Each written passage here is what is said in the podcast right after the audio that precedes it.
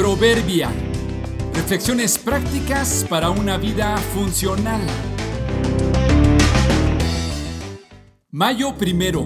Culpables tenebrosos. Es más fácil justificarse y culpar que esforzarse diligentemente. La niquelina es un mineral que aunque es abundante, nadie lo conocía como tal sino hasta hace poco más de 200 años. Hacia la mitad del siglo XVIII, algunos mineros en Sajonia intentaron extraer cobre de la niquelina, pero solo lograron extraer un metal muy frágil que no parecía tener ninguna utilidad práctica. Los mineros de esa época y esa región creían que había ciertos minerales de cobre que no se podían trabajar porque liberaban gases venenosos como el arsénico y el azufre que parecían salidos de las tenebrosas profundidades del infierno. Así que concluyeron que el responsable de la imposibilidad de sacarles provecho era el diablo o el viejo Nick, como solían llamarle.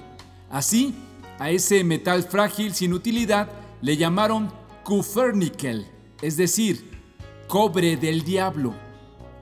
En 1751, el químico Axel Frederick Kronstedt abrevió su nombre dejándolo en níquel.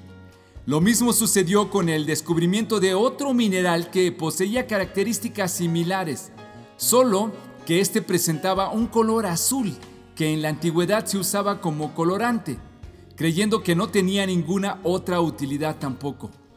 E igual que el níquel, al trabajarlo los hacía enfermar. Por ello lo denominaron cobalt o malévolo espíritu de la tierra. En la actualidad, el níquel, en aleación con otros metales, se usa para campos magnéticos, motores marinos, catalizadores y acuñación de monedas. Pero fue necesario más esfuerzo e investigación para darle un uso adecuado. Es fácil inventarse una historia, encontrar una justificación o culpar a otros cuando no obtenemos resultados favorables. A veces las cosas no salen bien por nuestra poca planeación y esfuerzo o porque en realidad tenemos mucha pasión pero poco conocimiento.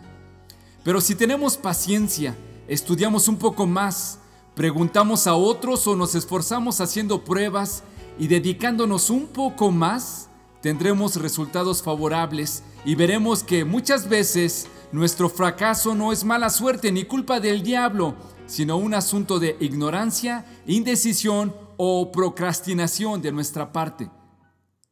El perezoso ambiciona y nada consigue, el diligente ve cumplidos sus deseos. Proverbios 13:4